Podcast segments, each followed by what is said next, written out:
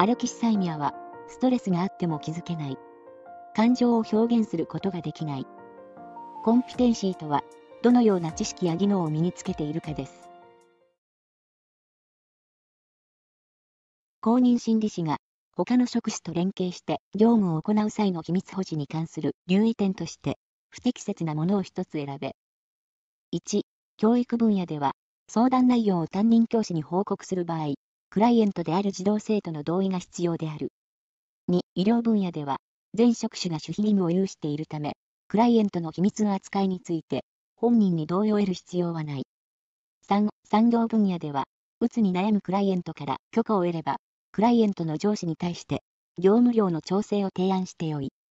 4、犯罪被害者のカウンセリングで得られた犯人に関する情報の提供を求められても、正当な理由がなく、警察官に伝えてはならない。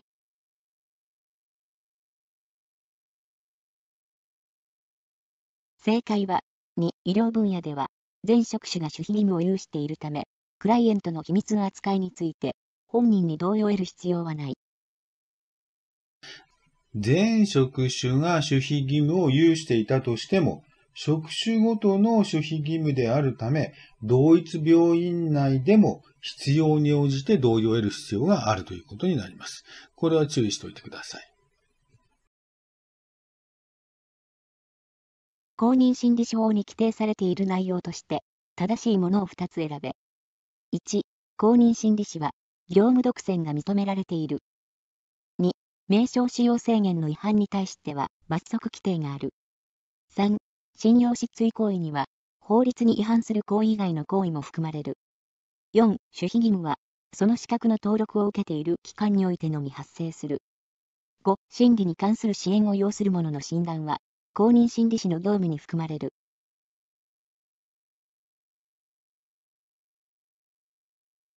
正解は、2、名称使用制限の違反に対しては罰則規定がある。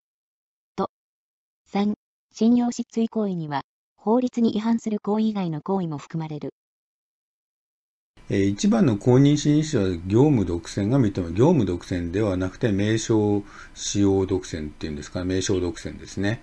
2番、名称使用の制限によって、まあ、他の人がこれ使った場合には罰則規定30万円以下の罰金ですね。3番、信用失墜行為については、あ法律法律に違反する行為以外の行為も当然含まれます。4番、守秘義務は、資格の登録が終わってからもずっと続きますね。5番、心理に関する支援を要する者は診断は公認心理、診断は行いません。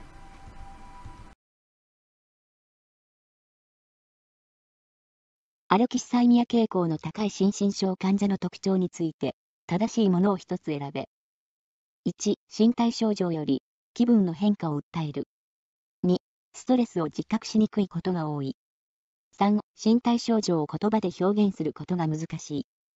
4、空想や象徴的な内容の夢を語ることが多い。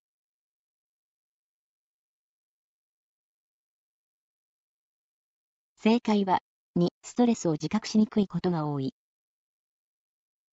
アレキシサイミアっていうのは何かってことなんですね。アレキシサイミア。ギリシャ語の造語だそうです。PE シフネオス、シフネオスがあ1970年代に提唱したあ概念ということなんですかね。アレキシサイミア。アレキシサイミアとは、あ自らの感情を自覚、認知したり表現することが不得意で、空想力や想像力に欠ける傾向のことを指すと。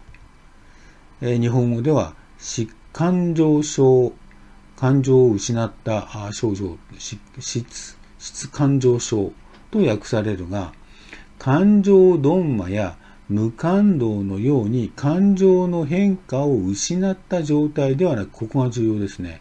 感情を認知することの障害であるということですね。感情がなくなってるわけじゃなくて、感情はすごくたくさんあるんだけども、それを認知できない。そういう感情だってことがあの理解できないという障害だということです。アレクシサイミアの傾向を持つ人は、自らの感情を認識することが苦手なため、身体の症状として現れてしまうという基準が想定されている。で、心身症とは何かというと、ストレス症の、ストレス性の胃潰瘍や高血圧など、心因の影響が大きい身体疾患のことである。要するに身体症状にすぐ出てしまうということになります。じゃあ問題見てみますね。えー、1番があ身体症状より気分の変化を訴える。いや、そんなことじゃないですね。2番、ストレスを自覚しにくいことが多い。要するにストレスが自覚しにくいということですね。自分の感情がわからないっていうこと。感情、ストレスはあるんだけども、そのことを認識しづらいということですね。身体症状を言葉で表現することが難しい。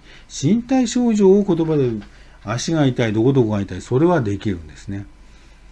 で4番、空想や象徴的な内容の夢を語ることがいい。そんなことじゃないですよね。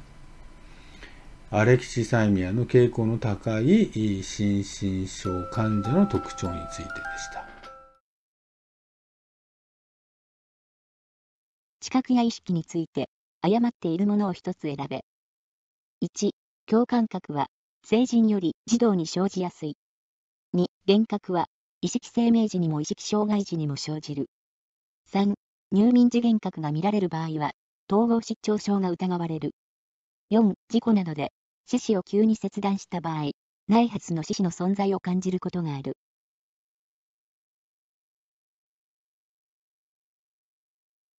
正解は、3、入眠時幻覚が見られる場合は、統合失調症が疑われる。1、共感覚は、成人より児童に生じやすい。適切です。2、幻覚は、意識生命時にも意識障害時にも生じる。適切です。統合失調症の幻聴などは意識生命時、専門は意識障害時です。3、入眠時幻覚が見られる場合は、統合失調症が疑われる。不適切です。入眠時幻覚はナルコレプシーです。4、事故などで、四肢を急に切断した場合、ないはずの獅子の存在を感じることがある。現実です。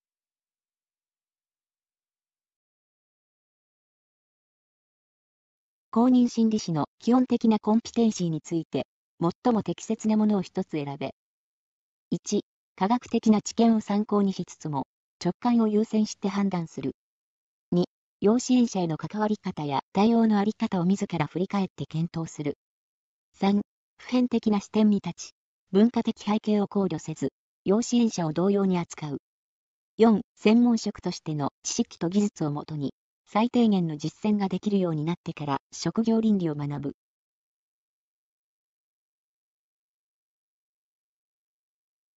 正解は、2、養子縁者への関わり方や対応のあり方を自ら振り返って検討する。コンピテンシーとは、職務や役割において優秀な成果を発揮する行動特性です。コンピテンシーは組織の役割に応じて安定的に成績を上げ続けることができる特行動特性。素晴らしいですね。専門知識や技能ノウハウ基礎能力などを観察分析し何が社員を仕事のできる社員にしているのかを明らかにします。その仕事ができる社員っていうのは、まあ何がそうなってるんだろうかということですね。簡単に言うと、どのような知識や技能を身につけているかということだということです。えー、さて、えー、私のチャンネルをずっと見ていただいて、いろいろコメントをいただいてます。で、そのコメントなんですけれども、えっと、こうやってまあ動画の方でちょっと紹介しながら、まあ、あの回答って言いましょうか、返答をしていきたいなとは思っていますので、これからそういうふうにしようと思います。で最近もらったコメントなんですが、ひなたさんからですね、いつもこちらで勉強させていただいております。時間がない私にとって、えー、並べて解くはかなりえー、有効に使わせていただいております。あ有効に使っていただいて本当にありがたいですね。えー、また待ってます。よろしくお願いいたします。まあ、こういうふうにいただくと、まあ、私も励みになって今後頑張ろうかなと思います。で、あとあの、いつもコメントいただいて本当にありがたいなと思ってるんですが、おーゆうさんですね。えー、機械音声ではなく、カンナさんのお声が、あ一番記憶に残ります。うー、素晴らしいですね。嬉しいですね。で、あの機械的な音声っていうのはちょっといろいろ男性があったり女性があったり、こう使、使い分けてるんですが、まあ、あの、同じ声じゃなくて違う声のはまあ飽きなくて皆さんいいのかなっていうのを思いながら、あとはその、どうしてもやっぱり記憶に残、残していただきたいので、まあ、えー、機械的にならない方が本当はいいんですかね。そうすると、まあ、あの人間のこうこういうの方が本当はいいのかもしれないので、ちょっと、えー、少しずつ私の声も入れていくように、これからちょっとやっていこうかなと思いますので、えー、今後ともよろしくお願いいたします。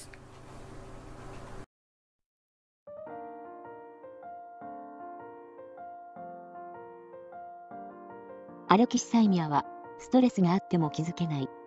感情を表現することができない。コンピテンシーとは、どのような知識や技能を身につけているかです。